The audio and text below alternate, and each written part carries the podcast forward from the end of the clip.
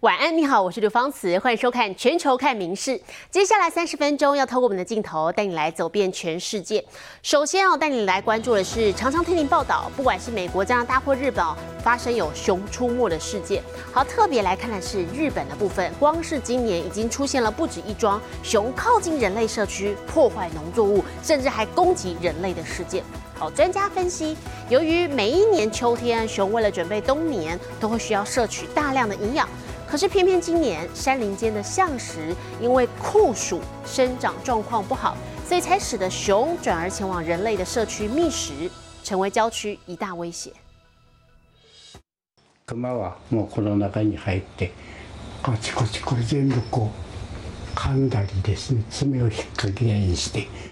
新泻县这户人家日前突然闯入一头小熊，在屋子里大搞破坏，在驱赶过程中甚至抓伤了当地猎友会的成员，令民众心有余悸。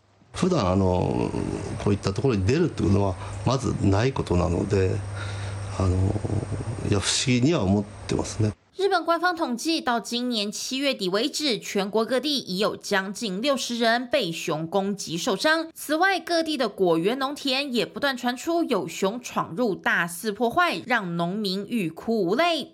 どんどんやってくるし、何としても入ってこようとする苦しさがありますね。 北日本各地今年目击熊出没的通报数也纷纷创下新高，让居民每天心惊胆跳。北海道及青森、秋田等地就陆续发布熊出没警报，呼吁民众多加留意。この時期のその熊の主食っていうのはいわゆるどんぐりなんですね。今年はその多くの地域でそのどんぐりのなりが非常に悪いんですね。なりが悪い時っていうのは山中にどんぐりが全然ならないっていうことが起きて、普段行かないような人里の近くまで食べ物を探しに出る。 专家分析，入秋之后正是熊为了准备冬眠、积极觅食的季节。若熊没在此时摄取到充分营养，无法顺利冬眠，未来甚至可能变得更加凶暴。而民众在这段期间，若要前往郊区或登山，除了要随身携带驱熊喷雾或铃铛等会发出声响的物品外，也要尽可能避免单独行动，以免与熊狭路相逢，身陷险境。民事新闻综合报。到，观众朋友，不知道您搭乘电扶梯，有时候为了抢快，会不会采用用行走这样的方式哦？好，不过我们要带你来看，日本名古屋市认为这样子很危险，所以从这个月十月开始，正式要求搭乘电扶梯必须站好站定，不可以走动。不过因为这项新规定没有设置罚则，那么这样子可不可以让民众养成好习惯呢？也是一大问题。日本爱知县的名古屋市从十月一号起正式实施电扶梯安全使用条例，要求民众搭乘电扶梯时必须站在原地握好扶手，不得在电扶梯上走动。名古屋也成为继其余县后全国第二个要求民众在电扶梯上站好的城市。虽然条例正式上路第一天，还是有人在电扶梯走上走下，但大部分还是选择稳稳站直。進まれるので義務になると皆さん止まってくれるので事故も少なくなるから安心だと思います。ちっちゃい子がいるとそう横を通ってからると怖いんですよね大人の方が。日本各地不时传出民众在电扶梯上走动撞到旁人，导致跌倒甚至受伤的意外。光是名古屋地区在二零二二年度就一百四十起出动急救人员的电扶梯事故，民众说起自己差点被撞倒的经验，也是心有余悸。後ろからさささささとね階段ね登っていく人いるけどドキッとして。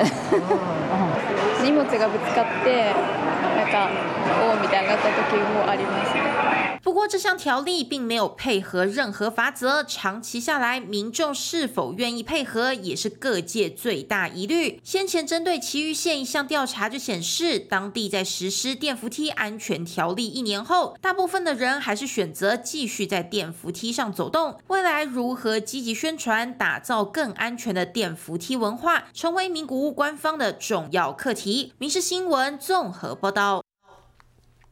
同样在日本来看，日前爆出创办人有这个性骚扰艺人丑闻的日本吉尼斯事务所，今天再度召开记者会，宣布要重新出发，公司名称要改为 Smile Up。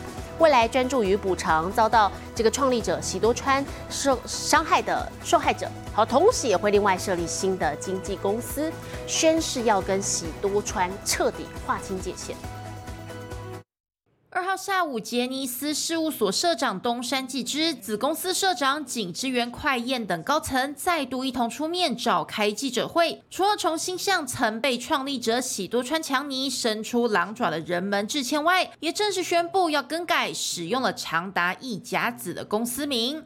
这也是杰尼斯在新冠疫情期间进行一连串公益活动的企划名称。未来 Smile Up 将不涉足艺人经济与培训，改为专注于补偿受害者，直到任务告一段落就会结束营运。另外，如关西杰尼斯八等以喜多川为名的旗下团体，也会全面改名，彻底与喜多川划清界限。而前社长藤岛朱莉景子虽然并未公开露面，却透过亲笔信表示，他将继续持有百分之百的杰尼斯股份，用来给受害者优于法律保障的补偿，不会逃避任何责任。但杰尼斯目前旗下上百位艺人，未来又将何去何从？东山宣布，未来会设立全新经纪公司，由他继续担任社长，景之源为副社长，建构更健全的体制，避免。类似问题再发生。至于公司名称，则计划向粉丝公开征求，力求与广大粉丝一同重新出发。《民事新闻》综合报道。中国国家主席习近平日前在中国共产党的建政七四周年招待会上致辞的时候，罕见的面带愁容，唱衰自己，说中国内外重重困境，脚下的路不愧是一马平川。分析说，习近平深知中国在经济、政治还有外交上深陷泥沼，那么他自己的人马也接连中箭，所以他自己的处境恐怕也是十分难堪。九月十八号，中国共产党建政七十四周年，国家主席习近平竟然在致辞时罕见面带愁容，说中国国内外重重困境，脚下的路不会是一马平川。是对习近平比较丢人的，就是好多事情都堆在一块了。去年的十一，那时候还在搞严格的清零，所以他共产党习近平还夸海口。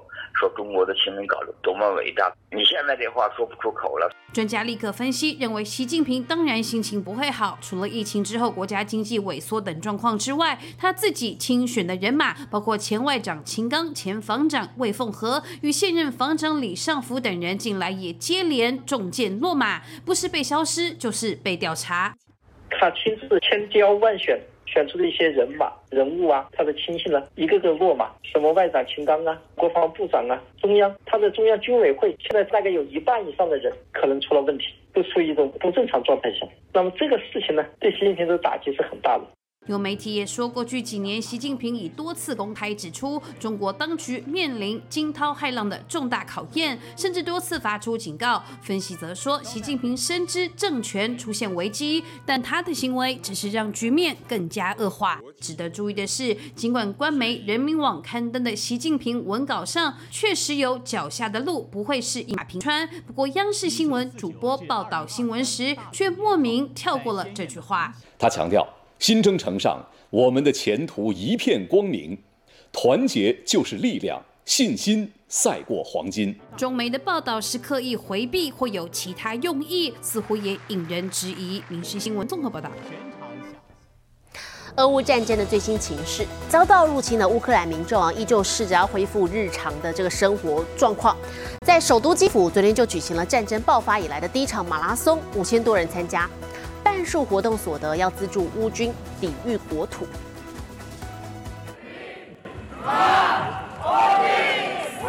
俄罗斯攻打乌克兰已经将近六百天，但基辅依旧展现韧性。十月一号就举行战争爆发以来第一场全程马拉松。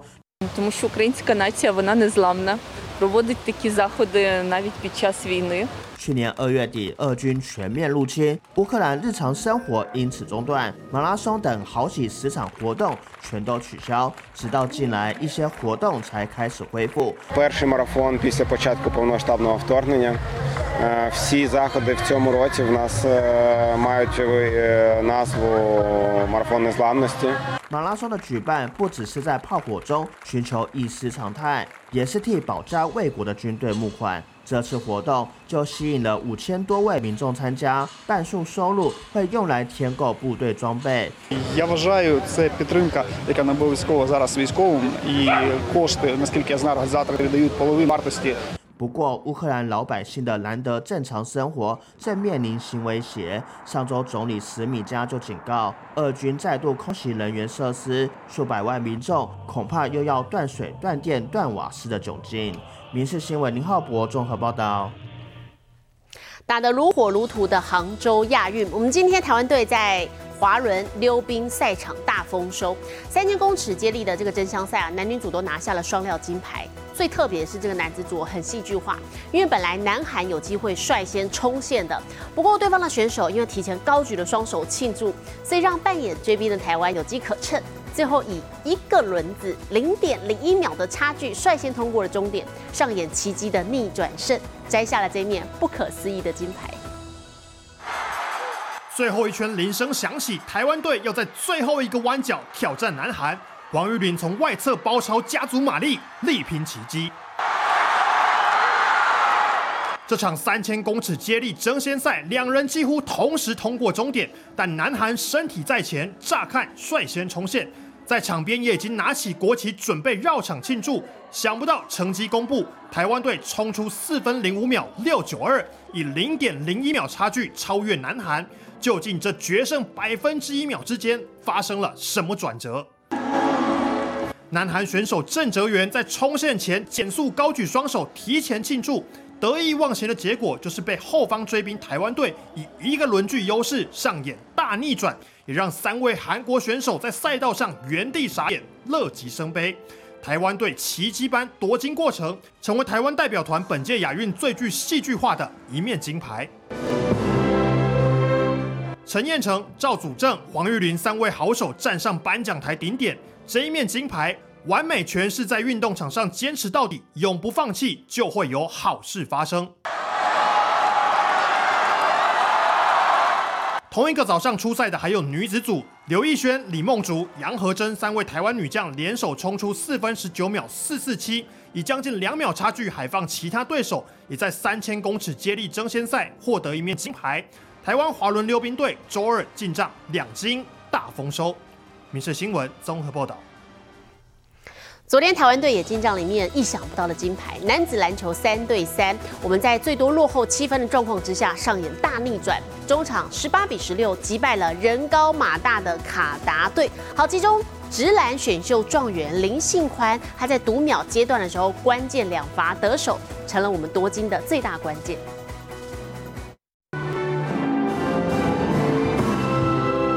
位大男孩站上颁奖台顶点，国旗歌飘扬在杭州亚运男篮三对三赛场。林信宽、将军汪哲宇和于祥平为台湾篮球创造历史，但决赛这一战赢得并不轻松。金牌战对决卡达，对手早早热机完毕，让台湾一度陷入一比八巨幅落后，但从此刻开始展开绝地大反攻。三分线外一大步，林信宽在四十五度角砍进，开启追分气势。台湾反打九比四攻势，追到只剩两分差距。关键是卡达频频出现篮下三秒，走步违例，全场七次失误。中场前三十四秒，这一次最为致命，球权转换，将军打进追平分。双方战成十六比十六平手之际，中场前九秒，林信宽强行突破，在加罚状态下要到对手犯规，最后关键两罚稳稳命中，并且手下卡达最后一击，中场十八比十六上演不可思议的大逆转，拿下台湾代表团在杭州亚运第九面金牌，也为台湾篮坛写下历史新页。民事新闻综合报道。好，持续来看是台湾男篮在八强资格赛呢对战了哈萨克，以八三比六十二，多达二十二分的差距夺胜，抢下了晋级八强的门票。因为今天这场的进攻就顺顺多了，对，因为前面几场我们太多的个人单打独斗，那以至于就是我们整个进攻非常的不流畅。那那今天就是做过调整之后，大家终于就是愿意分享球了。呃，对，就是也感谢队友的党员帮忙掩护这些，然后自己找自己有把握住这些机会，感觉可能就是要找回继续保持这种打球的节奏吧，可能要像今天这种比较快球风比较适合我们我们的打法。台湾队在一开赛打出了十一比二的攻势，上半场十八分领先。那么下半场之后，林庭谦第三节单节就进账十一分，第四节继续扩大比分，中场八三比六十二，台湾队拿下胜利，取得晋级八强的门票。那么下一场比赛是要对决第一组龙头，也就是日本队，来力拼四强赛的资格。带你来欣赏电影。上个周末的北美票房是由汪星人对上杀人魔 PK 的最终结果出炉了。动画片《汪汪队立大功》打败了《夺魂 GX》，勇夺最新的票房冠军，进账大约折合新台币七点四一亿元。意外获得超能力的汪汪们，必须及时阻止超级大坏蛋，还有陨石毁灭冒险士。勇敢的汪汪队将和观众一起突破自我，证明即使是小小的狗狗，也能做出最大的改变。有评论表示，虽然这是不以小小孩为主要客群的电影，但大朋友一样能看得津津有味。而汪汪队的魅力，就连恶名昭彰的杀人魔也敌不过。夺魂剧 X 周末票房屈居第二。Hello, everyone. It's time to play a game. 夺魂剧系列电影第十集由恐怖大师温子仁回归监制，患有绝症的杀人魔展开一串残忍血腥的复仇。由于角色在电影中的惨叫声过于凄厉，传出警戒师剪片时，还意外引来警方关注。Los Angeles. 同周首映的科幻新片《AI 创世者》以约一千四百万美元的票房名列第三。奉命追杀 AI 机器人的美军遇上 AI 新型仿生人，讲述人类与 AI 人工智慧的战争，未来感满满。更以低成本拍出高品质的特效画面，可惜票房只收一千四百万美元。民事新闻陈颖婷综合报道。纽约著名的圣约翰大教堂周末举行了弥撒，特别之处在于哦，这回教堂请到了上百只动物前往接受祝福。纽约圣约翰大教堂周末竟变成四足与宠物的超级伸展台。想得到的各种动物几乎全部出笼，除了常见的汪星人、喵星人之外，有主人捧着心爱的羊咩咩出场，有的是抱着宝贝鸵鸟，还有小毛驴，甚至还有主人亲自牵出了大骆驼。场面无比温馨，因为一号教堂举行了传统弥撒，要为动物祈福，而这场活动也是为了纪念十三世纪的动物与自然环境守护圣人西雅雅的圣方济各。 Oh, this is Wrinkle. Yeah, that's Wrinkle. She's a duck, and she's the very best one. And and it kind of got sleepy there halfway, but it's okay because we made it through. We almost fell asleep, didn't we? But we didn't. 除了祈福之外，教堂也推出了舞蹈表演，吸引满满目光。 So I want him to have a long and happy life. So I bring him every year so he can get on, he can get his blessings, and hopefully we can be together for a long time. 其实周末为动物祈福的仪式是格外受到瞩目，因为教堂自2018年来就受疫情等原因影响被迫停办好几年，如今祈福仪式总算重新回归，教会也希望参与教友透过活动学习感谢生灵。民事新闻综合报道。日本最近有一具四点五公尺高的机器人，看起来就像动画钢弹，而且人类可以真的进入这个驾驶舱内部来操控机器人的手臂，而且还可以把机器人变换成车辆模式来前进。一台售价约折合新台币九千七百万元。